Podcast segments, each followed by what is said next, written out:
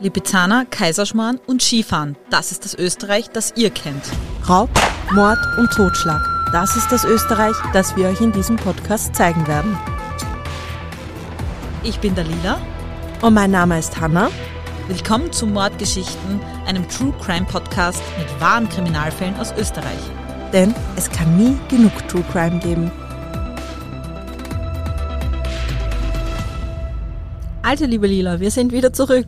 Yeah, eine Woche Verzögerung, aber wir sind da. Wir sind ein bisschen unzuverlässig, muss ich sagen. Ja, muss ich auch sagen. Das passt zu meinem gesamten Lebensstil zum Beispiel. Ich komme immer zu spät. Ich bin nämlich immer überpünktlich. Eigentlich. Ja. Aber seitdem ich dich kenne, werde ich immer, weiß ich nicht. Ja, das ist der schlechte Einfluss. Ja, das ist echt einen schlechten Einfluss. Aber wir müssen echt jedes Mal darum bitten, dass uns keiner böse ist, wenn wir uns mal eine Woche verspäten, weil wir machen das hier alles ähm, Hobbymäßig. Ja, hobbymäßig. Wir verdienen ja nichts mit diesem Podcast und dementsprechend ist halt manchmal, wenn private Termine, die wirklich dringend sind, dazwischen rutschen, schaffen wir es einfach nicht, den Podcast zu machen. Ja. Das könnte sich aber ändern, wenn wir so viele Hörerinnen hätten, Das die, dass wir davon leben könnten. Ja, gut, bis dorthin ist, glaube ich, noch ein sehr weiter Weg. Ja. Aber das, man kann ja träumen. Mhm.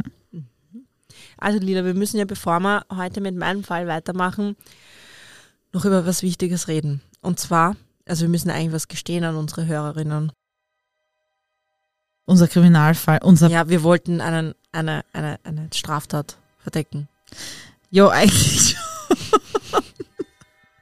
Also wie war das? Fangen wir mal du an, die Geschichte zu erzählen. Also eigentlich war es, wann war das? Vor drei Wochen, sowas? Ja, also bei der letzten Podcast-Aufnahme, Bei glaube der ich. letzten Podcast-Aufnahme. Danach sind wir im, im, bei dir im Wohnzimmer gesessen, haben plaudert und die Hunde draußen spielen. Und auf einmal sind, ähm, Nein, nein, nein, zur Richtigkeit möchte ich sagen, du bist ja dann noch rausgegangen und hast geschaut und hast wirklich gesehen, dass sie voll lieb miteinander spielen. ja stimmt, also es, es geht dabei um Sabo und Maler. Genau, weil Juri war also bei meiner und deine. Ja. Und haben wir uns gedacht, wow, die spielen so lieb und die mögen sich so. Naja, auf jeden Fall kommen sie dann halt wieder rein, von der Terrasse reingehüpft. Und es tropft Blut am Boden. Sabos Ohr. Und Also nein, natürlich tropft. wir alle, oh Gott, wo kommt das her, wo kommt das her? Dann haben wir ewig lang um den gesucht. Ich glaube, der blutet im Mund. Im Endeffekt fehlt ihm ein Stück vom Ohr. Ja, und wir haben aber glaubt, sie sind zum Rafen gekommen, Richtig. dass sie sich in die Haare gekriegt haben und haben aber nicht verstanden, dass wir es nicht gehört haben, weil zehn Sekunden vorher, na okay, zehn Sekunden ist übertrieben, ein Minuten vorher haben sie nur lieb gespürt und wir haben das nicht verstanden, wir hätten das ja hören müssen. Ja. Und wie gesagt, dann hat halt Sabos Ohr geblutet wie, wie man so sagt, wie Sau. Ja, also wirklich extrem. Er war auf der kompletten weißen Seite, war und wie zu ist ja- Halloween rot geschminkt. Schaut so brutal aus, wirklich bei ihm. Na gut. Aber die Bisswunde war nur ganz mini, mini klein. Also es war wirklich nur ein kleiner, kleines Teilchen vom Ohr, oder? Ja, ja, es ist minimal, aber man sieht es. Er ist halt so ein richtiger Kampfhund. Ja, und da hat sich der Verdacht dann ergeben, wie kann das sein, dass die Male haben so ein mini, mini, mini, mini kleines Teil rausbeißt? Ja, das, das war irgendwie komisch. Da haben wir schon mal, ja, da waren wir schon mal skeptisch. Und dann, was war dann, Lila? Ja, dann haben wir die Maler angeschaut und hat sie vier Kratzer, glaube ich, mini kleine, feine Kratzer auf der Seite, die eine Gesamtbreite von drei Zentimeter, vier Zentimeter haben. Also, wenn man sich so die Pfote vom Sabo anschaut, die ist schon relativ groß. ja, die, und wenn sie sich kratzen, dann schaut das, dann sind diese Kratzer generell dicker. Und es waren so ganz dünne, ja, kleine extrem Kratzer. dünne. Gleichzeitig hat es eine Blutspur mitten am Zaun gegeben, eine Tropfspur. Kann auch von Sabos Ja, Ohr und sein. jetzt kommt's in einer Höhe, wo wir eher vermuten, dass da die Hunde nicht hinkommen. Genau. Und unser Verdacht war, dass wir jetzt den Mord an der Nachbarskatze vertuschen müssen. Ja, und wir so, oh mein Gott, nein, die Nachbarskatze, oh mein Gott. Die Lila wollte schon mit der Taschenlampe im Garten, wir müssen jetzt die Katze finden und sie vergraben. Und bevor wir die Katze überhaupt gesucht haben, haben wir uns schon überlegt, wie wir die Leiche und das verschwinden Beste lassen. ist wie immer, es gibt immer einen in der Runde, der sagt, wolltest du das wirklich machen? Dein Mann hat nämlich dann gesagt, na, das können wir nicht machen, wir müssen das schon den Nachbarn sagen, wenn es wirklich die Katze Ja. grise. Und wir so, nein, wir Ohne Leiche das. kein Delikt. die Leiche muss weg und die Hanna, na, die müssen wir Und ich habe mir vergraben. dann schon überlegt, gut, was machen wir mit dem Robert, wenn es wirklich soweit ist? Weil der wird, so einen Strich durch die Rechnung machen. So, wenn du aussagst, dann. In Robert in den Keller eingesperrt, am gefesselt gesagt, wie du redest. Also das war wirklich witzig. Wir haben uns da, es war wirklich so wie bei ich weiß, was du letzten Sommer getan hast. Genau. Was tun wir damit? Was so. tun wir damit? Wir vergraben die Leiche. Ich Nein, Mistkübel, da fällt sie weniger auf, weil die Müllabfuhr kommt der holen. Und dann der Robert will schon, aber die armen Nachbarskinder. Ich so, scheiß auf die Kinder. Na, und, der, und die so, na Robert, wir können das nicht sagen. Na, aber ja, dann sind wir mal auf die Suche nach der Katze gegangen. Ja, aber es, wir haben keine Katze gefunden. Nein. Und am nächsten Tag hat die Nachbarin gesagt, mei, die Kinder spielen gerade mit der Katze. Okay, passt. Ja, okay, durch. Wir haben, ja, wir haben ja auch überlegt, dass wir einfach eine neue Katze kaufen und die einfach austauschen. Ja, wir müssen es vertuschen. ich glaube, wir haben beide schon ein bisschen zu viel Wein getrunken. Ja. Im Endeffekt äh, hat sie auch ein anderer Verdacht erhärtet. Ja, weil letzte Woche ist die Nachbarin zu dir gekommen und Also eine andere? einen anderen an dem Wasser ziehen. Boah, der Marder, also wir haben einen Marder in der Nachbarschaft, der extrem, ja, der hat schon mein Auto komplett Umtriebig zerfetzt, ja, und aber auch schon das Nachbarsauto. Also wir haben alle schon Marderschaden in der Gegend gehabt. Sagt sie, boah, der Marder schaut aus. Boah, das, bei dem ist der Schwanz irgendwie so leicht angeknickt und was weiß ich. Und ich so, ach so, na wirklich, um Gottes Willen, was ist diesem Marder passiert? So, dann bin ich... Eine Minute später schickt sie schon Sprachnachricht. Ich habe das Rätsel gelöst. Sie haben den Marder gekillt oder versucht zu killen. Ja, also anscheinend hat es überlebt. Ähm, Ja. Anscheinend haben sie sich nichts geschenkt. Ja, der Marder wird auch, der hat ein Stück von Sabos Ohr rausbissen. Ja, und anscheinend haben sie ihm den Schwanz kaputt gemacht oder keine Ahnung. Und Maler hat Kratzer. Es ja, müsste ein äh, sehr intensiver Kampf sein. Also gewesen sein, Entschuldige. wir haben dann mit den ersten ähm, Vernehmungen angefangen natürlich und versucht, das Ganze kriminalpolizeilich aufzurollen. Wir haben die Maler wie üblich, weil sie das kennt, am Tisch gesetzt, in einen dunklen Raum mit der Taschenlampe angeleuchtet und dann natürlich schwerst bedroht. aber kein Wort hat sie verraten. Nein, also nichts. Selbst unter Androhung von Folter. Nichts. Nichts. Das tut man übrigens auch nicht Sabo, machen. Sabo ist gleich einknickt, muss man Der ist eingeknickt. sagen. Ein Marder was. Ja, also unsere Hunde haben mit einem Marder gekämpft, anscheinend. Aber es ist, es, es hat einfach mal wieder gezeigt, die Dynamik zwischen uns beiden, Lila, was wir machen würden im Falle von einem Mord. Wir würden tatsächlich die Leiche verscharren. Aber das Schlimmste war eben, wir haben nicht einmal nachgeschaut. noch, noch wir haben uns angeschaut und haben gewusst, ja, die vergraben wir. Ja, wir haben naja, ich war der Meinung, wir sollten es anders sagen, aber allein unsere Ideen, wie wir die Leiche verschwinden lassen, Leiche, sie darf nicht gefunden Ich werden. habe schon, ah, letztens habe ich erst einen Film gesehen, da, da, da hat es so Flüssigkeit gegeben, da kann man Leichen komplett auflösen, das wäre ja prang. Na, ich hab dir erzählt, man kann eine Leiche auf dem Friedhof begraben und eine Katze auf einem Katzenfriedhof fällt nicht auf. Auf jeden Fall, bitte, bitte an alle Tierschützer, falls wir jetzt gehatet werden, es ist Alles gut, die Maler gut. ist nicht gefoltert worden, möchte ich Nein, mal sagen. und ähm, ja, sie, sie haben jetzt ähm, anscheinend irgendwelche Wunden davon getragen, aber sie leben alle noch, auch der Marder. Ja, es geht allen dreien gut. Der Marder braucht jetzt nur Therapie. Lila, bevor wir uns da in was verrennen. Bevor wir Vergra noch vergraben. Vergraben ist ein gutes Stichwort. Ich glaube, darum geht es in unserem heutigen Fall, oder? Ja, es geht um Puddeln und Vergraben und ja. Ich habe ja heute einen Cold Case mitgebracht. Und ich nehme mal an, dass einige diesen Fall kennen werden. Es geht nämlich um die Jennifer Scharinger. Es ist eigentlich ein Vermisstenfall, der bis heute nicht aufgeklärt wurde. Dann leg mal los. Legen wir los. Also wie schon erwähnt, mein heutiger Fall handelt von einem verschwundenen Mädchen, zahlreichen verdächtigen Indizien und einer Mutter, die bis heute verzweifelt versucht, ihre Tochter zu finden. Jenny ist 21 Jahre alt und eine schon sehr selbstständige junge Frau. Gemeinsam mit ihrem Freund wohnt sie im zweiten Bezirk in der Wohnung ihrer Mutter. Ursprünglich kommt sie aus dem Hanftal in Niederösterreich. Dort ist sie auch weiterhin noch oft bei ihrer Mutter, ihrem Vater und ihrer älteren Schwester. Jenny ist selbstbewusst, empathisch und auch sozial sehr engagiert. In ihrer Freizeit versucht sie anderen zu helfen und beteiligt sich auch bei der sozialen Jugend. Mit 16 Jahren schon zog sie aus. Da hat sie die Schule einfach hingeschmissen. Und da konnte auch niemand dreinreden. Stur konnte sie schon sein. Sie zog also im Teenageralter aus und sucht sich einen Job in Wien bei einer Sozialversicherung in Wien. Die Matura macht sie dann später nach und beginnt sogar ein Studium in Rechtswissenschaften. Ihre Mutter Brigitte Scharinger ist sehr stolz auf ihre fleißige Tochter. Sie war schon immer selbstständig und einfach eine Macherin, so beschreibt sie sie. Sie hat sich in Wien schnell eingelebt, schnell soziale Kontakte geknüpft und Anschluss gefunden. Brigitte und Jenny, die eigentlich Jennifer heißt, haben ein sehr inniges Verhältnis.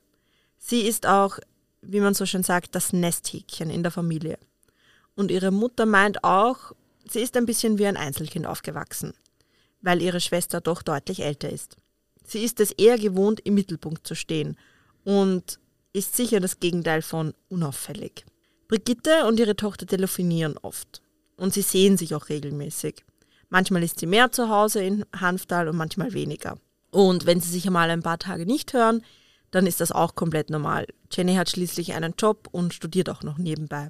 Mit ihrem Freund Klaus ist sie seit circa einem Jahr zusammen und seit September 2018 ist er bei ihr in die Wohnung eingezogen.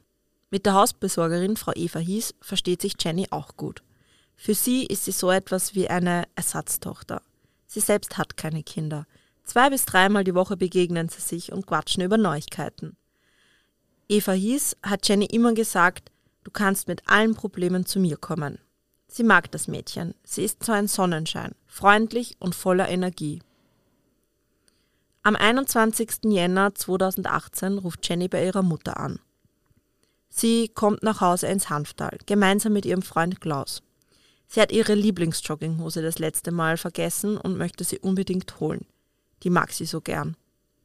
Brigitte freut sich und sie sagt ihrer Tochter auch, ich habe was gekocht, einen veganen Bohneneintopf. Sie und Jenny leben vegan. Klaus und Jenny kommen also und sie essen gemeinsam. Danach steht Jenny vom Tisch auf und sucht in ihrem Zimmer nach ihrer geliebten Jogginghose. Und dann geschieht etwas eher Bizarres. Klaus, ihr Freund, steht ebenfalls vom Esstisch auf und beginnt in den Schränken von Brigitte herumzukramen. Hm? Brigitte findet das äußerst komisch und spricht ihn darauf an. Was er da macht, das sind ihre Sachen. Aber das ist auch sehr komisch. Klaus stört sich an dieser Beschwerde eher weniger, tut Brigitte mit einem gelangweilten Aha ab und macht sich an den nächsten Schrank. Brigitte sagt später, dass diese Situation ihr immer wieder durch den Kopf geht und äußerst komisch war. Jenny bekommt das dann mit zwischen Klaus und ihrer Mutter und ist irgendwie peinlich berührt von der Situation. Und sie drängt dann auch Klaus, dass sie jetzt endlich aufbrechen und wieder zurück nach Wien fahren. Und Brigitte fühlt sich auch nicht wohl. Sie hat irgendwie das Gefühl, Jennifer ist wütend auf sie. Sie will plötzlich fahren und sie verlässt so in der Schnelle das Haus, ohne eine Umarmung oder ohne eine ordentliche Verabschiedung.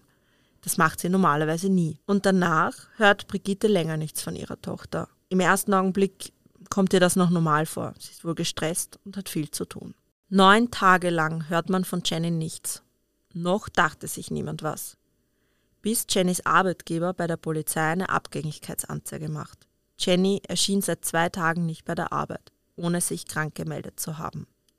Und dazu muss man jetzt sagen, nachdem sie von ihrer Mutter nach Wien zurückgefahren ist, hatte sie ein paar Tage Urlaub. Deswegen fiel das neun Tage lang nicht auf. Mhm. Und nachdem sie ja eigentlich wieder arbeiten müsste, am zweiten Tag ist dann ihr Chef zur Polizei gegangen. Und mhm. Jennys Mutter, Brigitte, hat auch gesagt, das war normal, dass sie sich immer ein paar Tage nicht gesprochen haben, ja, weil okay. sie ja doch einfach viel zu tun hatte und sie jetzt nicht. Sie haben zwar ein gutes Verhältnis gehabt, aber sie haben sich jetzt nicht ständig gehört. Okay, das wollte ich nämlich als nächstes fragen, ob es der Mutter nicht aufgefallen wäre. Ja, aber es ja, ist üblich. Sie hat auch. sich einfach nichts dabei gedacht, weil das halt schon ein paar Mal mhm. so war. Wo ist also Jenny? Am 21. Jänner, wir erinnern uns, der Tag, als Jenny in Niederösterreich zu Besuch bei ihrer Mutter war, fährt sie ja mit, gemeinsam mit Klaus wieder zurück nach Wien. In Wien angekommen, macht sie sich dann am Abend fertig, weil sie mit ihrer Freundin Ali etwas trinken gehen möchte und den Abend genießen will. Sie treffen sich in einer Bar, reden über dies und das. Ali sagt später gegenüber der Polizei, sie hat den Abend immer und immer wieder Revue passieren lassen. Aber Jenny hat nichts Auffälliges gesagt und angedeutet nichts, das Ali komisch vorkam. Nach dem Treffen mit Ali holt sie Klaus mit dem Auto ab. Sie hat die öffentlichen Verkehrsmittel verpasst. Um kurz nach 1 Uhr schickt sie Ali ein Selfie mit sich und Klaus aus der Tiefgarage, wo er das Auto geparkt hat. Und dann schickt sie ihre letzte Nachricht. Bin safe. Ah, den, das kenne ich ja. Mhm. Ja. Ich weiß sogar das Foto. Ja, genau. Das ist, ich glaube, man kennt das einfach. Weil Jenny eben die nächsten Tage Urlaub hat, fällt es vorerst nicht auf, dass sie weg ist. Und das ist aber dann ein bisschen komisch. Sie wohnt ja mit Klaus zusammen. Er muss doch wissen, wo Jenny ist. Und wenn sie nicht da ist, dann müsste sie ja irgendwie schon früher abgängig gemeldet haben. Mhm. Das ist schon die erste Sache, die irgendwie ein bisschen, hm, Mhm. also mir persönlich auch irgendwie komisch vorkommt. Die Polizei beginnt halt dann eben zu ermitteln nach der Abgängigkeitsanzeige ähm, von dem Chef von der Jenny, fährt zur Wohnung und können dort halt niemanden antreffen. Die Hausbesorgerin Eva Hies macht ihnen auf. Daraufhin wird Klaus natürlich von der Polizei einvernommen und er gibt an, dass er Jenny am 22. Jänner zuletzt gesehen hat. Also in der Früh, nachdem sie dieses Foto und diese Nachricht verschickt Genau, hat. ja. Am Morgen dieses Tages kam es zum Streit zwischen den beiden. Jenny hat mit Klaus Schluss gemacht. Es kriselte offenbar schon länger. Und nach dem Streit hat Jenny dann vormittags einfach die Wohnung verlassen und ist nicht mehr zurückgekommen. Klaus gab bei der Polizei an, dass er sich nichts dabei gedacht hat, dass Jenny einfach die Wohnung verlassen hat. Er ging davon aus, dass Jenny einfach mal den Kopf freikriegen musste. Nach dem Streit zwischen Jenny und Klaus verließ eben Jenny die Wohnung und Klaus hat dann beschlossen, erstmal ins Waldviertel zu seinen Eltern zu fahren. Nach ein paar Tagen ist er wieder zurück in die Wohnung gekehrt, um seine Sachen zu holen. Da war Jenny auch nicht da. Auch beim zweiten Mal, als er dann wieder da war, keine Spur von Jenny. Er hat sich aber nichts dabei gedacht. Sie wird arbeiten oder auf der Uni sein oder bei Freunden sein. Klaus war also zweimal in der Wohnung und beim letzten Mal hat er der Hausbesorgerin Eva Hies auf Verlangen von Jenny, so gab er an, die Wohnungsschlüssel zurückgegeben. Dann ist er wieder ins Waldviertel gefahren. Komisch aber jetzt bei der Sache ist, dass Jenny am 22. Jänner die Wohnung verlassen hat und einfach ihre Tasche mit ihrem Ausweis und Handy liegen gelassen hat. All diese Sachen standen unverändert in der Wohnung, als Klaus eben die zweimal zurückkehrte, um seine Sachen zu holen. Und da war dann die Polizei natürlich auch stutzig, weil sie nachgefragt hat, ja, ob ihm das halt nicht komisch vorkommen ist, dass die Sachen eins zu eins dort zugelegen sind. Und er hat halt gemeint, ja, es ist ihm nicht aufgefallen und er hat sich halt einfach nichts dabei gedacht. Die Hausbesorgerin Eva Hies hat dann bei der Befragung bei der Polizei erzählt, Jenny hat sie am 22. Jänner am späten Vormittag im Stiegenhaus gesehen. Und das war eine etwas bizarre Begegnung. Eva Hies hat gerade mit einer anderen Bewohnerin am Gang geplaudert, als Jenny vorbeikam. Und sie war ganz weiß und bleich im Gesicht. Frau Hies hat sie angesprochen und sie gleich gefragt, ob alles in Ordnung sei.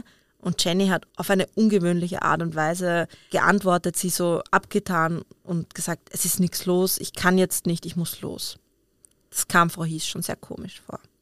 Jedoch ist es schwierig zu sagen, ob Frau Hies sie wirklich am Tag des Verschwindens zuletzt gesehen hat. Denn Frau Hies gab gegenüber der Polizei an, sich mit dem Tag nicht sicher zu sein. Es kann also sein, dass dieser Vorfall an einem anderen Tag stattfand. Ja. Denn, warum die Polizei da ein bisschen skeptisch ist, ist so, die Hausbesorgerin gibt an, dass Jenny helle Kleidung trug. Klaus meint aber, sie hatte ein dunkles Shirt, eine braune Jacke und Jeans vom Vortag an. Also dasselbe, was sie auch bei dem Treffen mit ihrer Freundin getragen hat, als sie dann die Wohnung verließ nach dem Streit. Das passt also nicht so ganz zusammen. Und jetzt kommt, Also entweder irrt sie die Hausverwalterin oder, die, oder er irrt sie. ja, Oder halt, einer oder, lügt. oder einer lügt, ja. Das ist halt die große Frage. Und liebe Lila, zu diesem Fall, Jennifer Scharinger gibt es ja einiges an ähm, Medien und auch schon Dokumentationen. Ich habe dir einen Ausschnitt von der Serie Ungelöst Cold Case Austria mitgebracht, wo eben der Fall von der Jennifer Scharinger auch behandelt wird. Und ich spiele dir jetzt einen Ausschnitt vom Video vor. Heute sucht die Mutter ihre geliebte Tochter. Das heißt, irgendwo hier ist die Jenny begraben. Bei Scharinger ist es auch so, dass die Mutter ja wirklich selbst alles tut, was möglich ist. Und wenn man selbst einmal nach der Tochter sucht und im Wald gräbt nach Knochenteilen, dann ist das eine wirklich wahnsinnige Sache. Die Suche nach Jenny beginnt also. Brigitte Scharinger ist sich aber sicher. Jenny ist sicher nicht abgehauen. Vor allem nicht ohne ihre Sachen und ohne ihrem Handy. Und Grund dafür gibt es auch nicht. Sie war glücklich mit ihrem Leben. Die Polizei beginnt natürlich auch nach Jenny zu suchen. Und bei der Suche stoßen sie auf einige Ungereimtheiten, vor allem was ihren Freund Klaus betrifft. Klaus gibt ihr an, dass sich Jenny am Tag ihres Verschwindens von ihm getrennt habe. Jedoch die Ermittler finden bei einer Auswertung der Handydaten ganz was anderes. Einige Nachrichten deuten darauf hin, Jenny und Klaus haben sich schon seit Oktober des Vorjahres getrennt, haben aber niemandem wirklich davon erzählt. Hä? Okay. Ja, es ist ein bisschen komisch. Also die Mutter von der Jenny wusste es auch nicht. Ich weiß nicht, ob es nur so jetzt so, so ein bisschen On-Off-Geschichtel war. Das, Das geht nicht sein, wirklich hervor. Ja, wenn ich nehme, für mich ist halt auch irgendwie so, wenn die Jenny auch so ein bisschen als temperamentvoll und vielleicht ein bisschen Drama Queen beschreiben kann, dass sie vielleicht selber nicht so genau gewusst hat, will sie ihn jetzt, will sie ihn Mhm. nicht. Gerade in dem Alter, also ich kenne es zumindest von mir, ist man noch immer so, ja, auf der einen Seite ausleben, auf der anderen Seite doch irgendwie Beziehung. Ja. Vielleicht kann man sich das so ein bisschen in die Richtung vorstellen, wird für mich irgendwie Grund ergeben. Also Grund, Entschuldige, Sinn ergeben. Ich ja. bin gespannt. Warum also erzählt er der Polizei dann aber, dass sie sich am 22. Jänner getrennt haben, wenn sie eigentlich schon länger getrennt sind? Und beim Durchforsten des Handys von Klaus finden die Ermittler dann was ganz Bizarres. Fotos. Fotos von Jenny. Aber keine Fotos mit lächelnden, fröhlichen Gesichtern von irgendwelchen Ausflügen oder Urlauben zu zweit oder gemeinsamen Abenden. Nein, Fotos, von denen Jenny sicher nicht wollte, dass sie gemacht werden. Aha. Ja. Es sind Bilder von ihr nackt aus dem Schlafzimmer. Einige während sie schläft. Boah, oh, das ist so gruselig. Ja. Und einige davon wurden schon kurz nach dem Einzug von Klaus in die Wohnung gemacht. Und die, diese Fotos stammen von einer Kamera, die Klaus im Schlafzimmer montiert hat. Und die dürfte auch so installiert sein, dass sie auf Bewegungen eben reagiert. Also Das finde ich so gruselig. ich finde es richtig gruselig und irgendwie, ich weiß nicht, was, also ich habe mir so ein bisschen gedacht nach diesem, er gibt nicht so zu, dass sie getrennt, sie waren ja eigentlich davor nicht getrennt, weißt du, was ich mir vorstellen kann? Dass er so ein bisschen die Trennung nicht wahrhaben wollte, dass sie sich eigentlich getrennt hat, aber gesagt, ja, du kannst eh in der Wohnung bleiben. Und dass er so das so ein bisschen nicht ganz verstanden hat, dass er glaubt hat, ja, sie, sind, sie will mich eigentlich eh noch. Und dass dieses Aufhängen von der Kamera vielleicht ein bisschen so eine Kontrollgeschichte ist. Das ist jetzt nur meine Aber Interpretation. man weiß jetzt nicht, äh, ob sie das gewusst hat, dass die, die Kamera also der hängt. Klaus gibt dann gegenüber der Polizei an, sie hat das gewusst, weil er hat gesagt, also er sagt dann, naja, sie haben das ursprünglich montiert, weil sie halt so Schmuddelfilme drehen wollten. Aber der Jenny hat das dann doch nicht gefallen.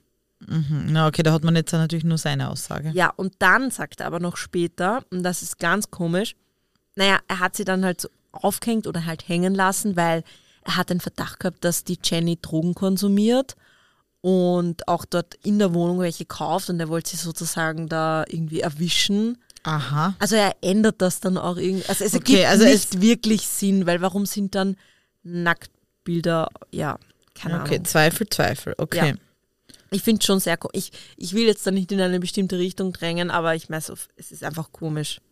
Äh, Es ist irgendwie Ja. komisch. Also es wäre jetzt natürlich gut, wenn man wüsste, was die Jenny dazu sagen würde. Ja. Aber ich ich denke mir halt, wenn ich eine Kamera im Schlafzimmer montiert hätte, selbst wenn es wirklich Schmuddelfilme drehen willst, das ist ja auch egal. Ja. Aber zumindest sollten das halt dann beide befürworten und wollen. Und davon vor allem davon wissen. Ja, und anscheinend äh, sieht man halt auf den Fotos, dass die Jenny halt nichts davon gewusst hat. ja. Okay. Und es ist dann halt so, dass die Ermittler einige Daten wieder herstellen können, die eigentlich gelöscht sind. Und dann finden sie eben diese, diese Nacktfotos. Aber es ist eine Datei dabei, die etwas irritiert. Denn die stammt vom 22. Jänner um 14.12 Uhr. Und wie wir wissen, Jenny Ja. hat ja laut Klaus schon um, ich glaube, gegen 8 Uhr die Wohnung verlassen und ja dann nicht mehr zurückkommen. Ja, okay, die Kamera reagiert jetzt auf Bewegung, das heißt, sie könnte auch ausgelöst haben, wenn, wenn der Klaus in der Wohnung war. Aber er hat ja auch gesagt, er ist dann ins Waldviertel gefahren. Mhm. Und das ganz Komische ist, die Ermittler haben diese Datei einfach nicht mehr herstellen können. Also man weiß bis heute nicht, was wirklich drauf ist. Ja, also die ist unwiderruflich gelöscht. Das ist Ich halt meine, es irgendwie richtig, ich weiß nicht, mir strengt da so ein bisschen die Ganselhaut auf, weil es ist so, Es kann alles oder nichts es kann sein. alles oder nichts sein, ja. Weil es kann ja auch sein, dass das einfach eine Fehlbewegung war oder sonst irgendwas. Ja. Aber dennoch ist das. Ist halt Okay. komisch, dass gerade die letzte Datei dann an dem Tag ist, weil wir wissen ja auch, dass der Klaus dann später noch in der Wohnung war. Mhm. Tage nach dem Verschwinden, also nach dem 22. Januar. Er war zweimal dort, weil er Sachen holen wollte. Und da hat die Kamera nicht ausgelöst, angeblich, laut ihm. Vielleicht war es aber nicht eingeschalten. Interessant. Okay. Ja, es ist halt irgendwie, ja, ich finde das alles irgendwie ein bisschen komisch. Die Polizei findet dann eben auch einen Chatverlauf, die dann Hinweise darauf geben, dass die beiden schon länger getrennt sind, weil sie auch Chatverläufe finden, wo Klaus angeblich mit anderen Frauen flirtet. Ja, ist jetzt die Frage, auf was Ja, das kann Es wieder von, alles sein und Kann nix, von ja. bis sein, Das ja. ist okay, ja, weiter im Geschehen. Ja, aber Lila, es hört noch nicht auf mit den ganz komischen Sachen, denn die Polizei kann noch was sehr, sehr Irritierendes auf dem Handy von Klaus finden. Sie durchforsten ja auch den Google-Suchverlauf und das ergibt Schockierendes. Denn Klaus hat in den Tagen vor dem Verschwinden von Jenny oder und auch Wochen, also es gibt mehrere Google-Suchverläufe, die sie finden, nach K.O.-Tropfen gegoogelt oder Gift in Getränken. Die Polizei spricht halt Klaus dann drauf an und er sagt, naja, er hat einmal einen Erste-Hilfe-Kurs eben gehabt und da haben sie über die Notrufzentrale, über die Vergiftungszentrale gelernt und er wollte das Wissen sozusagen nur wieder auffrischen, damit er weiß, ja, wie die Nummer von der Vergiftungszentrale ist. Und dann hat die Polizei ihm gesagt, naja, warum googelst du nach K.O.-Tropfen? Wenn es um Gift geht. Ja, und, Ne. dann, und dann hat er gemeint, ja, er hat, er hat sich halt überlegt, er will das selbst mal ausprobieren. Also ganz ehrlich, es gibt andere Drogen, die ich ausprobiere, wenn ich mal einen Rauschzustand haben will, oder? Grundsätzlich glaube ich nicht, dass K.O.-Tropfen das erste ist, wozu man Nein. greift. Keine Ja. Ahnung, wir sind da nicht so sattelfest. Aber ah, es ist natürlich, es sind viele Zufälle. Das sind aber wohlgemerkt auch alles Indizien. Man darf sich Richtig, darauf sind, nicht versteifen. das stimmt, das sind nur Indizien und ich denke mal, so meinen Google-Suchverlauf sollte man auch nicht durchforsten. Na, unseren so. Ja. Nicht. Wie versch ja. Ja, weil ich habe auch schon nach Foltergeräten und so googelt. Mhm. Wie gesagt, es kann wieder sein, vom bis Zufall oder wirklich ein Indiz. Warum frage ich die dann off Records? okay, Folter. Das okay. war mal für eine Fallrecherche. Ah, ja, ja, okay. Nein, ich habe keinen komischen Fetisch. so, jetzt sind wir wieder ernst. Dann kommt noch heraus, aufgrund der Handydatenauslesung, dass Klaus auch einen Tauchanzug bestellt hat. Aber dieser Tauchanzug ist auch nirgends auffindbar. Und er war auch nicht irgendwie davor im Urlaub in Ägypten zum Tauchen oder hat auch keinen Urlaub geplant, auch mit Jenny nicht. Also es ist, Was wie sagt gesagt, er zum Tauchanzug? Ja, dazu finde ich nicht wirklich was, dass er da irgendwie eine Äußerung gemacht hat. Ja, sich einfach einen Tauchanzug bestellt. Es ist ja jetzt eh, es ist ja nichts Verbotenes. Nein, nein, es nein, es ist nichts eigentlich. Ja, okay. Komisch. Die Mutter von Jenny hat inzwischen einen Anwalt und Privatdetektiv engagiert. Und diesem kommen all die Umstände von Jennys Verschwinden genauso komisch vor wie auch allen Freunden und Angehörigen. Er steht in engem Kontakt mit der Polizei und ermittelt. Und ich habe es ganz interessant gefunden, in einem Podcast-Interview haben sie ihn halt gefragt, ja, was er halt zusätzlich zur Polizei ermitteln kann, weil er halt grundsätzlich gemeint, ja, die Polizei hat eh überall ermittelt, wo geht. Und er hat dann gemeint, naja, er ist halt nicht Polizist und er hat halt dann andere Mittel. Und dann fragt halt der Interviewer näher nach, ja, inwiefern, ich so, ja, das kann er jetzt nicht näher erläutern. Inwiefern er dann noch ermittelt Mhm. hat und in welcher Weise. Ist klar, die Polizei hat sich an Regeln zu halten Richtig. und immer des Gesetzes Richtig, zu also als ermitteln. Privatdetektiv ist es in solchen Sachen meist leichter, an Sachen ranzukommen als die Polizei. Logisch, weil wir Ja. brauchen einen Grund. Also für irgendwelche Hausdurchsuchungen brauchst du ja Beschlüsse und und und und. Also das Genau. geht ja nicht einfach so easy, du kannst nicht machen, was du willst. Mhm. Ich sage jetzt nicht leider, Gott sei Dank ist es so. Ja. Es ist auch ganz wichtig, dass es so ist. Und auch ihm ist klar, Jenny ist nicht abgehauen. Und sie hat auch nicht den Freitod gewählt. Sie muss ermordet worden sein. Denn man muss auch dazu sagen, also die Mutter von, von Jenny gibt halt immer wieder an, der Jenny ist grundsätzlich gut gegangen, sie war fröhlich, sie war glücklich, also sie kann sich absolut nicht vorstellen, dass sie irgendwie sich umbringt. Und es ist auch, muss man halt auch ehrlich sagen, so spurlos verschwinden ist halt auch irgendwie komisch für einen Freitod, weil da ist einfach die Wahrscheinlichkeit auch größer, dass man eine Leiche findet. Mm, wenn sich jemand stimmt, umbringt. ja. Ja. Also sie jetzt wirklich Anna bis ins letzte Ja. Eck versteckt. Und warum soll sie abhauen? Sie hat Freunde gehabt, sie hat ein soziales Umfeld gehabt, sie hat Menschen gemocht, sie hat einen Job gehabt, sie hat studiert. Ja, man kann nie in Menschen wirklich reinschauen, aber es ist, ich verstehe schon, es ist irgendwie wirklich auszuschließen, dass in der Hinsicht Mhm. ja was passiert ist. Dann ist es natürlich so, dass dieser Fall aufgrund der Vermisstenanzeige dann auch an die Öffentlichkeit gelangt.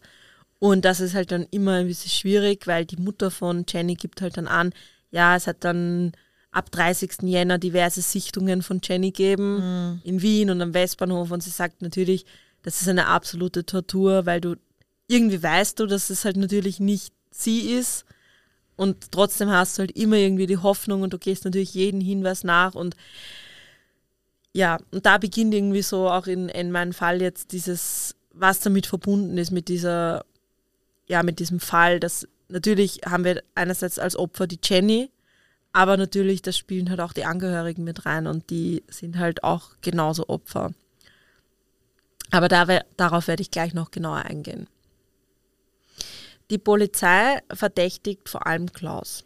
Denn wie wir jetzt wissen, ist er ja der Ex-Freund von Jenny und, und damit steht er unter dringendem Tatverdacht. Bei der Handyauswertung werden dann auch noch die GPS-Daten ausgewertet. Und ja, da wird es dann auch wieder auffällig. Am Tag des Verschwindens ist er mit seinem Auto in ein Waldgebiet in Niederösterreich gefahren. Er gibt dann gegenüber der Polizei an, er hat einfach Abstand gebraucht und dann wollte den Kopf frei bekommen.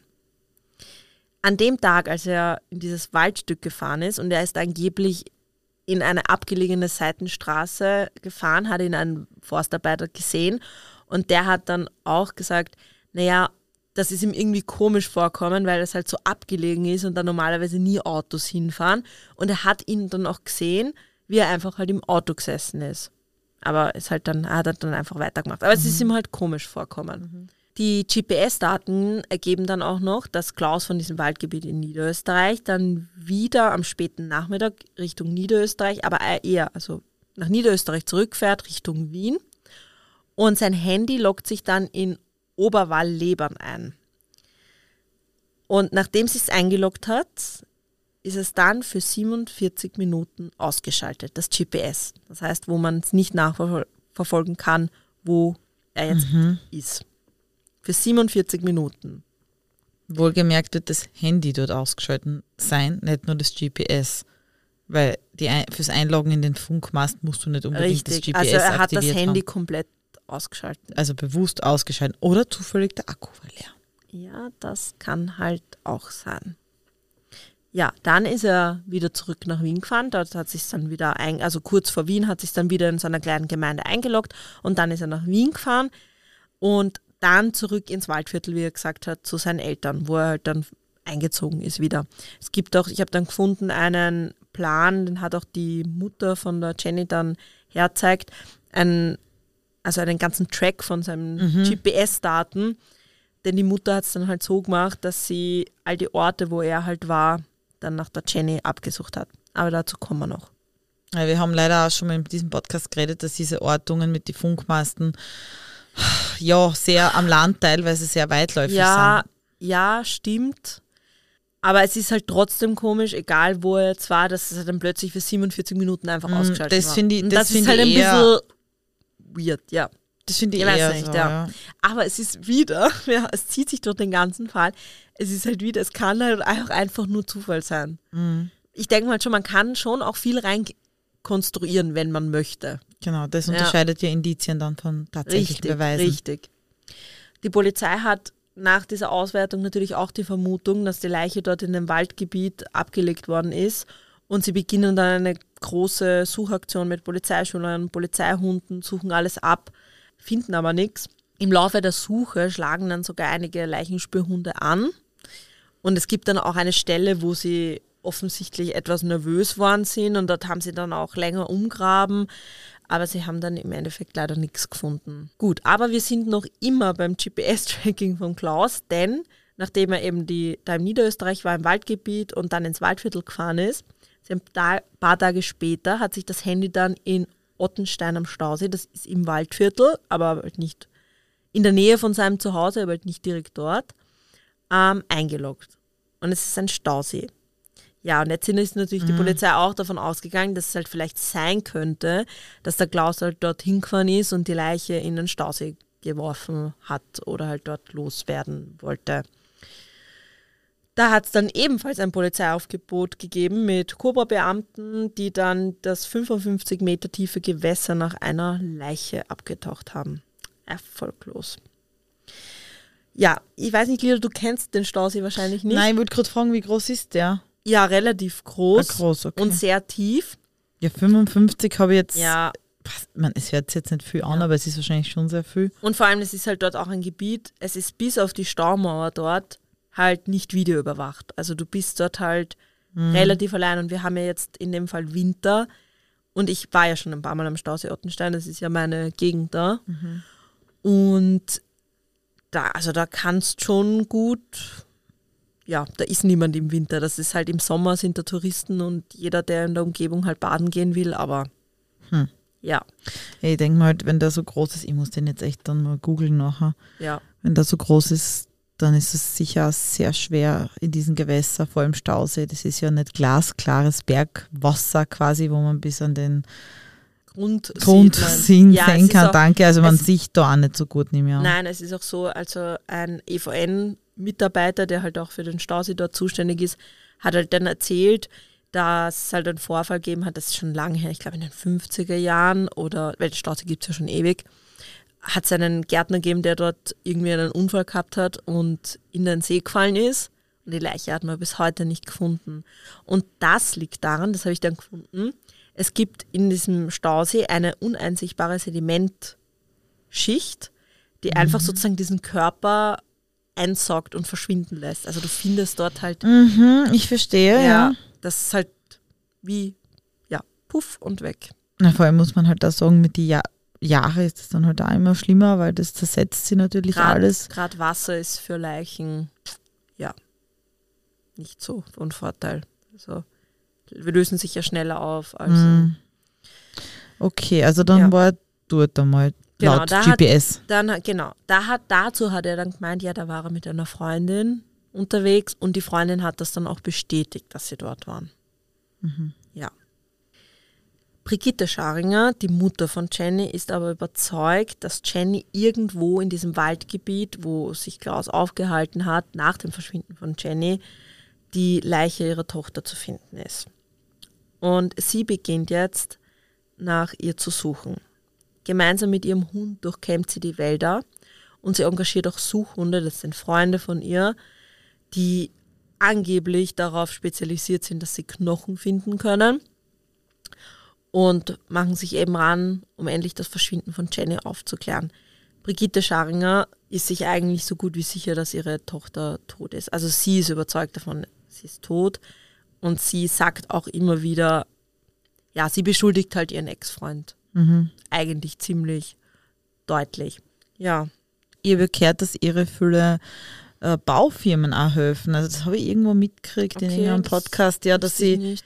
das kostet ja natürlich einen Haufen Geld, dieses Ja, ganze, diese Suchhunde kosten so, ja auch was. Ne? Ja, und das Umgraben und dass da viele Baufirmen ihr kostenlos Bagger zur Verfügung ja. gestellt haben und so. Das habe ich irgendwo mal gelesen, ja. Ja, anfänglich wahrscheinlich, mittlerweile wird es ja. eher aufgehört haben. Gegen Gauss konnten jetzt eigentlich keinerlei Beweise gefunden werden. Auch die Durchsuchung der Wohnung wiesen keinerlei Spuren oder Blutspuren, DNA-Spuren oder sonstiges auf. Also nichts, was auf ein Gewaltverbrechen hindeutet. Die Familie von Klaus hat auch eine deutliche Meinung zu der ganzen Sache. Sie ist überzeugt, dass die Polizei sich auf Klaus eingeschossen hat. Sie wollte, dass er der Täter ist. Drei Hausdurchsuchungen gab es bei ihnen im Haus im Waldviertel. Nichts konnten sie dabei finden. Sie fühlen sich schikaniert und vorverurteilt. Denn jetzt kommt's, die Familie von Klaus ist überzeugt, Jen ist abgehauen. Sie deuten sogar an, sie sei zum IS gegangen. Was? Tot, ja, tot ist sie aber nicht. Das ist halt, ich denke mal, das ist auch ein bisschen pietätlos, so was einfach zu behaupten. Ich verstehe schon, dass wenn es er halt nicht war und natürlich er ist nur, es sind nur Indizien und ich verstehe auch, dass es sich so anfühlt, als hätte sich die Polizei auf ihn eingeschossen. Ja, und es gilt immerhin die Unschuldsvermutung, keine Frage. Keine Frage. Und ich möchte jetzt auch nichts unterstellen, aber es ist halt einfach so, dass in den meisten Fällen bei Femiziden und in dem Fall, wenn sie ermordet worden ist, ist es ein Femizid, halt der Partner, Ex-Partner oder irgendein Angehöriger ist. Das ist halt so. Meistens ist beim Morden das nähere Umfeld halt hauptverdächtigt. Und man muss halt auch sagen, eine Indizienkette gibt es sehr wohl. Richtig, und einer Indizienkette muss man auch nachgehen. Und wir haben ja auch schon einige Fälle, wo ich mir dann denke, ja, wenn die Polizei der Indizienkette nicht nachgeht, wird sie auch kritisiert. Geht sie ja nach, wird sie auch kritisiert. Ich möchte jetzt nicht die, die Polizei da jetzt irgendwie aufs Blut verteidigen, aber es ist halt schon, es wird immer eine Seite geben, die das, was die Polizei tut oder wie sie ermittelt, halt nicht gut heißt. Ist so, je nachdem, auf welcher Seite du halt stehst. Ich kann, ich kann, ich kann sowohl die Familie von Klaus verstehen und den Klaus als auch die Familie von, äh, von der Jenny. Also, Aber eine Frage noch, das mit dem IS, hat es da irgendeine Berührungspunkte Nein, gegeben? und das ist eben das, was ich pietätlos finde, dass es halt keinerlei Hinweise oder sonstiges darauf gegeben hat, dass halt die Jenny in, in den IS will. Und man muss halt auch sagen, sie war ja bei der sozialen Jugend, also das ist ja, gehört zur Roten Partei, also eher eine, eine links ausgerichtete Partei. Äh, Entschuldige, da kann ich mir schwer vorstellen, dass sie irgendwie in irgendeiner Weise mit diesen Mentalitäten des IS äh, sympathisiert hat. Naja, vor allem, ich denke mal halt, wenn jemand in den IS geht, gegangen ist, vor allem wie in den Fällen, die es oft gegeben hat in die Ja. letzten Jahre, das war ja keine von heute auf morgen Entscheidung, Richtig, das war ja eine es waren- Radikalisierung dahinter. Und es waren auch meist, meistens bei den Mädchen ist es so, erstens sind sie jünger und zweitens sind sie halt gerade eben in einer instabilen Phase. Zu einer in- Vielleicht in einer Selbstfindungsphase. Selbstfindungsphase. Und die Jenny, selbst wenn sie eine Selbstfindungsphase hatte mit 21 Jahren, sie hatte ja trotzdem ein stabiles Umfeld grundsätzlich. Also es, Es ist schon sehr, schon sehr gewagt, die Aussage und das dann auch öffentlich zu sagen, wo man weiß, das hört die Familie. Also ich finde es schon Schwierig. schwierig, ja. Und die Familie von Klaus und auch Klaus selbst meint dann halt auch, sie hat mit Drogen zu tun gehabt und dass er mal Drogen in der Wohnung gefunden hat und dass eben das der Grund war für die Installation von den Kameras. Also ja, ich finde es halt ein bisschen so auf Biegen und Brechen sich rechtfertigen und möglichst irgendwie die Jenny schlecht zu machen. Ich denke mir so, selbst wenn sie mal Drogen genommen hat, heißt das noch lange nicht, dass sie abhaut oder dass sie na, das ist Victim. Blaming, Ja, vom Feinsten. 10, ja. Und das finde ich einfach, das geht gar nicht. na, das geht, gar nicht. Selbst wenn sie ein Drogenproblem gehabt hat. Es sagt heißt, ja noch immer nicht aus, dass Richtig. sie irgendwie verschwunden Richtig, ist. das ist ja auch das, auch wenn wer Depressionen hat und schon mal Selbstmordgedanken hat, da heißt das nicht, dass sich derjenige umgebracht hat und Ja. dass das dann abgetan werden kann. Nein, nichts schöner ist das, wenn jemand Depressionen hat und der verschwindet, dass man sagt, naja, der Ja, hat es eine war Depression, war sicher Suizid. Ja, das ist, das ist einfach zu einfach. Mm, Ja. Das ist zu einfach, ja. Ja. Ich werde mir die Reportage auf jeden Fall auch noch anschauen. Ja, also es ist von Cold Case Austria Staffel 1, Folge 1, falls wen interessiert, es kommen mehrere Fälle vor. Ähm, ja, Empfehlenswert. es ist empfehlenswert und ich finde es ich find's schon auch wichtig, weil ich glaube, gerade der Mutter von der Jenny gibt es halt auch irgendwie die Option, was zu bewirken und auch das Gefühl zu haben, es wird ihr Gehör geschenkt und die Jenny wird nicht vergessen und das denke ich ist schon wichtig, weil sowas gibt halt doch irgendwie Kraft. Ja, ich glaube, es ist gut, solche Fälle immer wieder irgendwo aufzuarbeiten, sei es in Reportagen oder in Podcasts oder sonst wo, Ja. weil so geraten sie wirklich nicht in Vergessenheit. Also deswegen war es auch unser Anliegen, dass wir Julia Kürer machen, weil es doch ein ungelöster Fall ist, obwohl man in diesem Fall ja wenigstens die Leiche finden konnte. Aber gerade bei Jenny ist das so eine never-ending Story für die Mutter und Ungewissheit, glaube ich, tut am meisten weh. Und das nicht nur Glauben, Wissen eigentlich, Ja. weil vielleicht ist es nur ein kleiner Vergleich, aber wie Sabo weg war, die sieben Tage, war die Ungewissheit, glaube ich, das, was dir am meisten Ja, wehgetan und der hat. Vergleich ist jetzt blöd, aber kannst du dich erinnern, Lila, wo ich dann zu dir gesagt habe, ich glaube, es war am siebten Tag, wo ich schon so verzweifelt war, wo ich gesagt habe, ja, wenn man wenigstens zum Beispiel tot finden würden. Mm. Und ich habe es mir auch gedacht, das wäre einfach nur schön, Das, wenn man tot weiß, finden das würden. ist so, aber ich meine, für mich ist halt mein Hund einfach alles. Das ist so, ich kann es mir nicht vorstellen, wie es ist, wenn man ein Kind hat. das muss ein Es Horror muss der sein. Horror sein. Ich kann mir, ich sag dir ganz ehrlich, ich bewundere diese Frau, dass sie einfach weitermachen kann. Weil Mhm. ich weiß, wie es mir mit dem Sabo gegangen ist und es ist jetzt nur ein Hund und ich war gebrochen. Ja, also beim Kind Also ich kann mir das nicht vorstellen. Respekt an diese Frau, dass die so stark ist und ich verstehe jeden, der daran zerbricht. Ich verstehe es. Ich kann es so nachvollziehen. Natürlich Ja. wollen wir in diesem Podcast auch sagen, wenn ihr irgendwelche Hinweise habt oder vielleicht irgendeinen Zusammenhang gehabt habt oder, oder die Bekanntschaft zu diesen vermeintlichen Beschuldigten und wenn ihr etwas vielleicht wisst, was ihr bisher noch nicht ausgeplaudert habt, ihr könnt euch jederzeit bei der Polizei melden und Richtig. Wir machen da gar keinen Hehl draus, man kann da einfach auch 133 anrufen oder besser wäre natürlich die Am besten örtliche Landes Dienststellen. Land, ja, oder Landeskriminalamt Wien. Genau. Also es ist alles googelbar. Bundeskrimina Bundeskriminalamt Wien und dann wird man eh weitergeleitet. Und wir schreiben euch auf jeden Fall die Telefonnummern noch in unsere Shownotes. Und dazu möchte ich auch sagen, weil das ist halt auch mit True Crime Podcast, wir haben halt oft Mord und das ist alles schon abgeschlossen und aufgeklärt und wir reden drüber und ich denke mal, okay, wir wollen uns ja nicht an dem Leid von irgendwem ergötzen, sondern wir wollen ja auch irgendwas draus mitnehmen.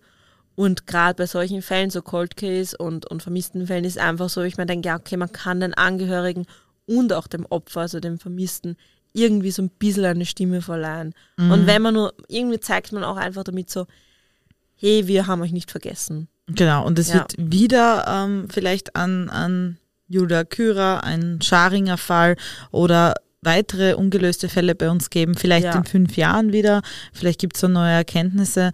Ich finde halt, es ist wichtig, dass man dran bleibt, so lange, bis der Fall gelöst Richtig, ist. deswegen wird es immer wieder solche Fälle in der Art geben. Und glaubt mir, es gibt viel zu viele von denen. Ja, haben wir immer letztens geredet, gell? Ja. weil ich bin in der Vermisst Österreich-Gruppe bei Facebook Ja. und ich muss echt sagen, pff, Ja, und einige Heftig. schon länger zurückliegende, wirklich komische Fälle.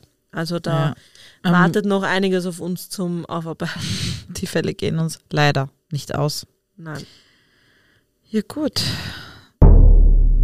Der Wissenscheck. Ja, ich habe, ähm, wir haben nicht wirklich einen Wissenscheck, Nein, weil wir weil- haben schon alles davon besprochen. Also wir haben ja einerseits die Abgängigkeit und die Abgängigkeitsmeldung. Mhm. Das haben wir schon besprochen. Auch die, den Verdacht auf Freiheitsentziehung, weil die Polizei ja Mhm. auch Hausdurchsuchung beim Klaus gemacht hat, weil sie glaubt, vielleicht wird sie festgehalten, irgendwo im Keller oder so. Und Verdacht eben auf Mord und das haben wir eigentlich schon alles Genau. besprochen. Wir wollten euch jetzt eigentlich, also meine Idee war dann, Hanna, erklär mir doch bitte diese äh, Rufdatenüberprüfung. Also quasi, man hat ja beim Klaus ausgewertet, wo er sich eingeloggt hatte Ja. im Nachhinein. Und natürlich braucht man da auch äh, Ein, Beschluss vom, von der Staatsanwaltschaft oder halt Genau. Richter, ja. und vor allem ein, äh, eine Begründung. eine Rechtsgrundlage. Ein, genau, eine jetzt sagen. Rechtsgrundlage, also eine Begründung. Die Polizei muss halt dann schreiben, warum sie die Auswertung haben möchte und dann muss geprüft werden, ob das halt verhältnismäßig ist, dass da jetzt die Rufdaten ausgewertet werden, weil es ist natürlich ein Eingriff in die persönlichen Rechte. Aber da dieser Paragraph so kompliziert geschrieben ist, dass sie sogar ähm, und die Hanna ein bisschen drauf vergessen hat, dass sie es nochmal anschaut. habe ich einen viel leichteren Paragraphen für euch. Uh, Special Paragraph. Nämlich die Sicherstellung nach der StPO. Oh, na dann hauen wir raus. Äh, was will ich jetzt auswendig raushauen? Ja, also wir haben ja gesagt, okay, diese Rufdatengeschichte wollen wir wirklich nicht erläutern. Äh, erläutern. Es wird einfach zu kompliziert, es ist kompliziert. Aber die Sicherstellung, also bevor sie überhaupt dieses Handy ausgewertet haben, haben sie es ja sicherstellen müssen. Das heißt auf gut Deutsch, sie haben es ihm wegnehmen müssen. Richtig. Und wann darf das die Polizei überhaupt? Naja, da gibt es auch ganz klare Regelungen. Und zwar ist es geregelt im 110 StPO, das heißt der Strafprozessordnung. Und zwar steht da drinnen, dass die Sicherstellung zulässig ist, wenn sie aus Beweisgründen zur Sicherung privatrechtlicher Ansprüche oder zur Sicherung der Konfiskation, des Verfalls, des erweiterten Verfalls, der Entziehung, der Einziehung oder einer anderen gesetzlich vorgesehenen vermögensrechtlichen Anordnung ist. Und das ist von der Staatsanwaltschaft anzuordnen und von der Kriminalpolizei durchzuführen. Das heißt, die Kriminalpolizei braucht grundsätzlich eine äh, Bewilligung von der Staatsanwaltschaft. Richtig. Anordnung, sagen wir Und dazu. jetzt kommt es aber zur Ausnahme. Genau, aber wir können das auch aus eigenem machen. Die Polizei muss nicht immer die Staatsanwaltschaft fragen. Und zwar steht es im Absatz 3, dass die Kriminalpolizei berechtigt ist, Gegenstände von sich aus sicherzustellen, wenn sie in niemands Verfügungsmacht stehen. Also zum Beispiel, ich finde eine Geldbörse mit Geld und die liegt irgendwo frei herum, dann kann ich die sicherstellen. Dem Opfer durch die Straftat entzogen wurden, logisch, ihr wie schon Dieb, der Das Fahrrad, ist, das da vor zwei Wochen gestohlen worden ist, ist endlich wieder da. Genau, das nimmt man ihm weg, also man Ja. stellt es sicher. Die am Tatort aufgefunden wurden und zur Begehung der strafbaren Handlung verwendet oder dazu bestimmt sein könnten, also das klassische Messer, womit der Täter sein Opfer entweder Blutige Messer, das Genau. am Küchentisch liegt und daneben die, die Leiche. Dann nimmt man das Messer und steckt es ein. Aber eben eigentlich auch das Handy. genau und geringwertig oder vorübergehend leicht ersetzbar sind. Wenn ihr Besitz allgemein verboten ist, das ist ziemlich einfach. haben Zum Beispiel durchgemacht. unsere Pumpgun. Genau, verbotene Waffen. Also wenn jetzt jemand eine Verbotene verbotene Waffe, Waffe hat, dann oder Drogen. Ja. Also ja, wenn ich jetzt ein Heroin finde, ist der Besitz allgemein verboten und das kann Ja. ich auch sicherstellen. Kann Oh. ich, muss ich. Muss ich, genau, das ist keine Kannbestimmung. Im Rahmen einer Durchsuchung aufgefunden wurden und mit denen eine Person, die aus dem Grunde des, also Festnahme, das machen wir übrigens, die Festnahme wir machen, betreten wurde oder die im Rahmen ihrer Durchsuchung gemäß, zweiter Satz, aufgefunden werden. Äh, das ist, äh, Ah, ich habe ein super Beispiel. das habe ich auch, aber Also, erzählst du, ah. ist dein Rechtscheck eigentlich, Ja. dass ich da aushelfen muss. Ja, weil es das jetzt so auswendig runterratscht. Ja, natürlich lese ich es aber. Sag bitte dein Beispiel, ja. Die Hanne, stellt euch vor, ist draußen im, im Dienst, Streifenpolizist, und es ist mitten in der Nacht, 12 Uhr in der Nacht, und auf einmal sehen es zwei dunkle Gestalten, die da an der Tür mal dumm fahren, und wir fahren im Blaulicht hin, und sie so, oh mein Gott, die Polizei, und Hände hoch, und sie sind vermummt und haben Rucksack, und wir sagen, okay, stellt sich an die Wand, wir durchsuchen euch jetzt. Und während ich es durchsuche, finde ich ein Brecheisen, und dann finde ich, was gibt's noch? Ein Hammer, und, und was weiß ich, Welcher alles, alles Täter benutzt einen Hammer? Ja, Aber okay, ja, passt. einschlagen willst, Ja, dann kann stimmt. ich das eben sicherstellen, weil ich davon ausgehen kann, dass das für die Durchführung der Straftat verwenden worden ist oder verwendet werden könnte.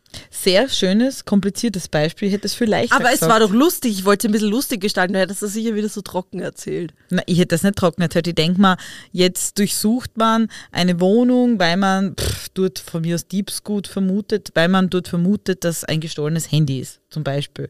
Und dann mache ich dort die Kasteln auf und auf einmal ist da ein riesen Drogenlager.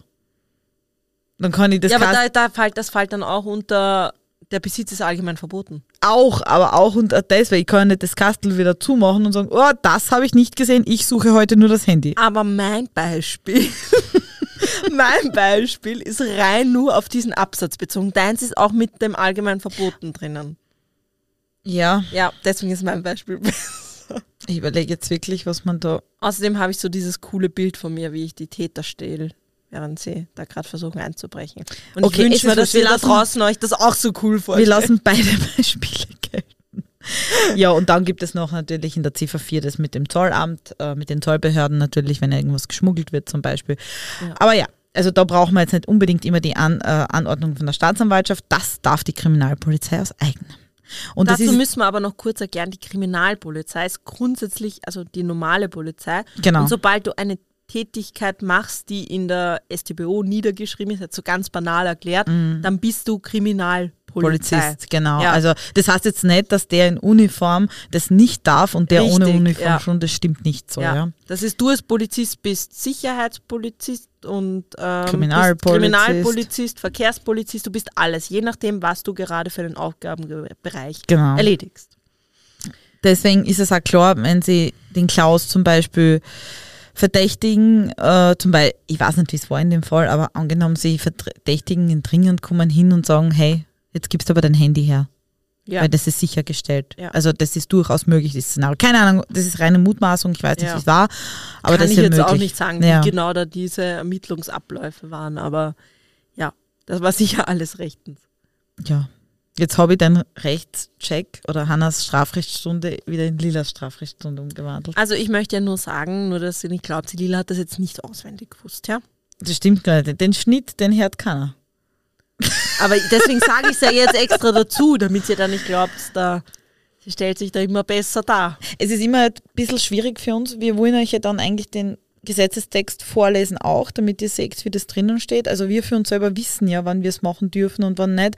Aber es ist verdammt schwer, etwas, was man weiß, äh, so wiederzugeben, dass es rechtlich richtig ist. Und deswegen ist man beim Vorlesen immer ja, auf der und vor sicheren allem, wenn Seite. ich den Paragraphen höre, denke ich mir so, ja, ist eh logisch. ja, genau. Das ist so, ja, da braucht man ja nichts erklären. Und dann endlich halt in den dümmsten Beispielen, weil ich es halt versuche, banal zu erklären, weil irgendwie gibt es für mich eh Sinn. Aber jetzt nicht, dass ich die Leute da draußen als dumm abstempel, aber es ist halt, ich habe es ja am Anfang, wie ich es gelernt habe, auch null verstanden. Genau, das ist immer so. Ja. Am man muss Anfang. halt ein bisschen ein Gefühl dafür kriegen, aber wenn man mal das Gefühl hat, dann ist es halt das Logischste auf der Welt, dass ich teilweise gar nicht mehr weiß, wie ich es einfach erklären soll. Nein, man, man denkt einfach nicht mehr viel drüber nach. also Nein, man das rattert den Gesetzestext nicht ab, weil man Ja. ein Bauchgefühl hat, ja, das darf ich jetzt, das darf ich jetzt, das darf ich nicht. Und das stimmt auch, weil Es man ist viel Bauchgefühl und Hausverstand. ja, weil man es halt auch vorher gelernt hat und es Richtig, dann ja. durch Erfahrung in Bauchgefühl umwandelt quasi. Ah, Lila, wir Das machen da jetzt Werbung für die Polizei. Ja, äh, die haben übrigens eh einen sehr großen Mangel, wie man gerade in den Medien überall gelesen hat. Also Bewerbungen immer willkommen. Im Und- Namen der LPD. In, der LPDs hätte ich gesagt, das sind LPDs, mehrere, ah ja, ja, die suchen. Es Für suchen also gibt, alle. Für mich gibt es nur Wien. Ja.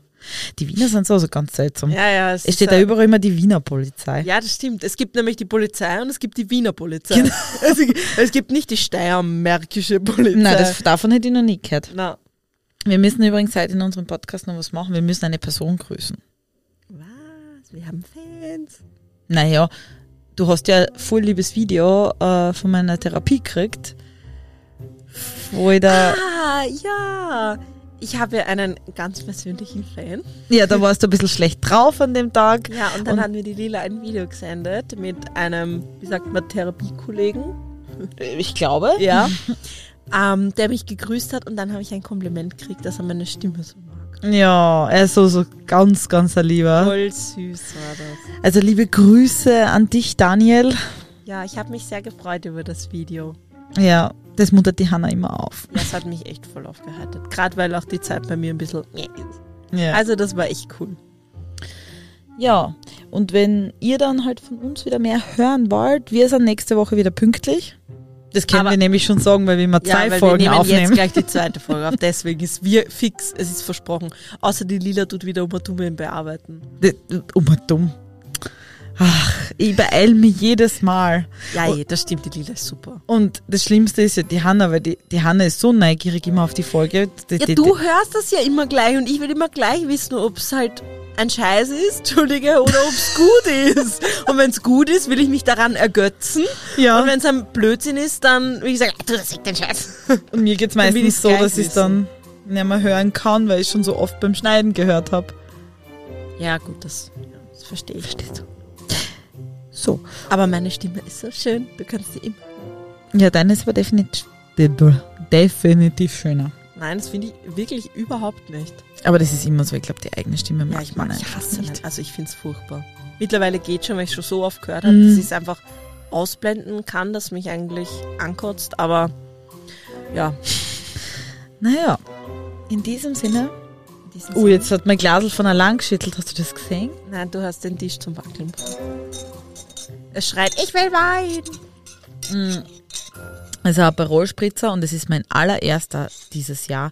Weil Aperol-Spritzer, das kann ich immer nur trinken, wenn die Sonne heraus ist. Und heute war sie heraus. Ja. Und in diesem Sinne, Schönes Wochenende. ja, vergesst uns nicht auf Instagram zu folgen unter Mordgeschichten Österreich. Österreich mit OE geschrieben.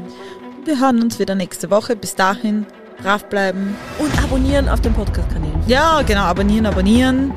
Und jetzt, Tschüss. Baba. Tschüss, Baba. Auf Wiederschauen.